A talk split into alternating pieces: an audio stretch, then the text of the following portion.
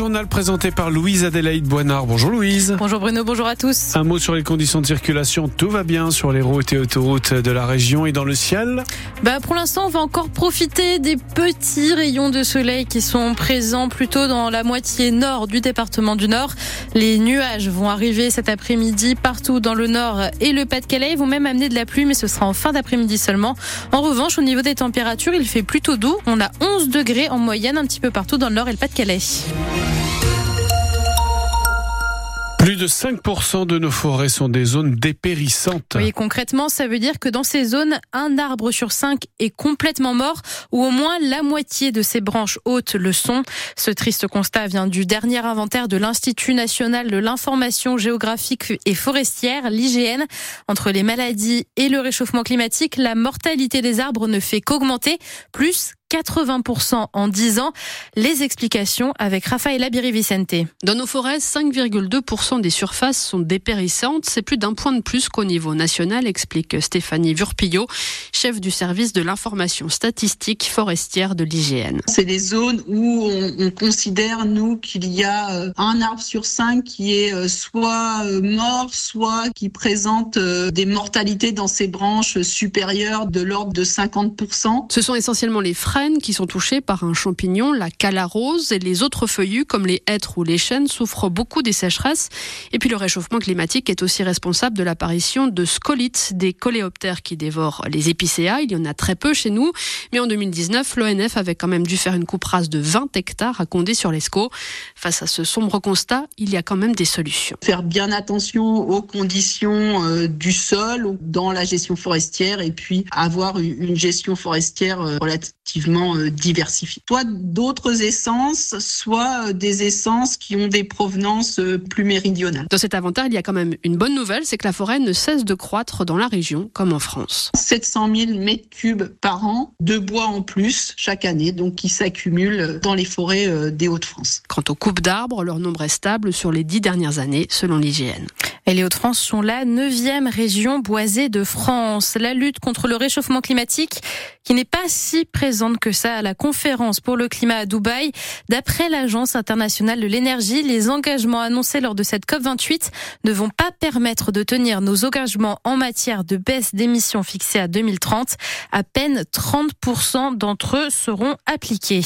Pour demander à nos gouvernements de véritablement agir en matière d'écologie, une marche pour le climat est organisée à Roubaix à 14h aujourd'hui. Elle est euh, prévue par le collectif Ensemble pour le climat. Le rendez-vous est donné place d'Amiens et ce rassemblement a aussi pour but de militer contre les démolitions à l'Alma et à l'Epeul et de demander un cessez-le-feu en Palestine.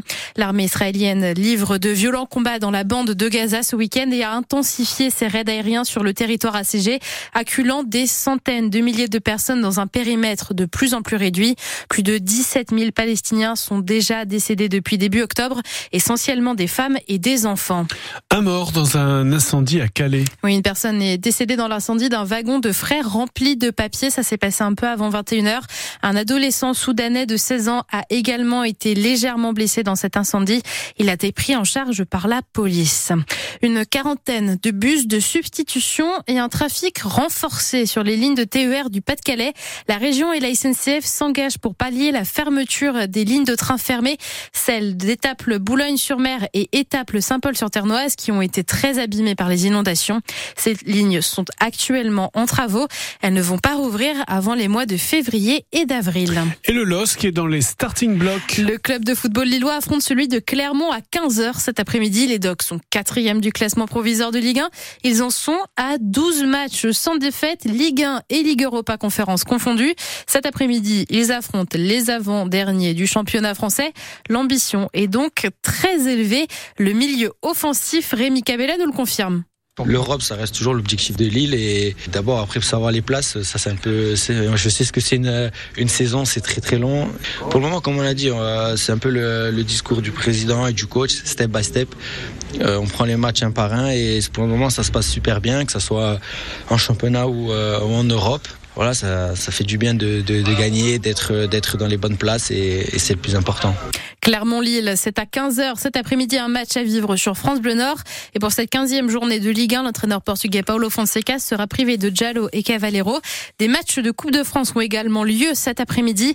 Dans 1h30, Blériot-Plage, le petit pousset de la compétition, joue contre Chambly. Valenciennes affrontera Mulhouse à 15h. Enfin, la vente aux enchères de la planche de couverture originale d'Astérix et Cléopâtre va bien avoir lieu chez nos voisins belges à Bruxelles aujourd'hui. Famille Duderzo, le dessinateur du Gaulois le plus célèbre du monde de la bande dessinée, avait porté plainte pour recel et a demandé l'annulation de la vente. Mais le parquet de Bruxelles vient de classer sans suite la demande de la famille pour absence d'infraction. Ce dessin de 1965 est estimé entre 400 000 et 500 000 euros.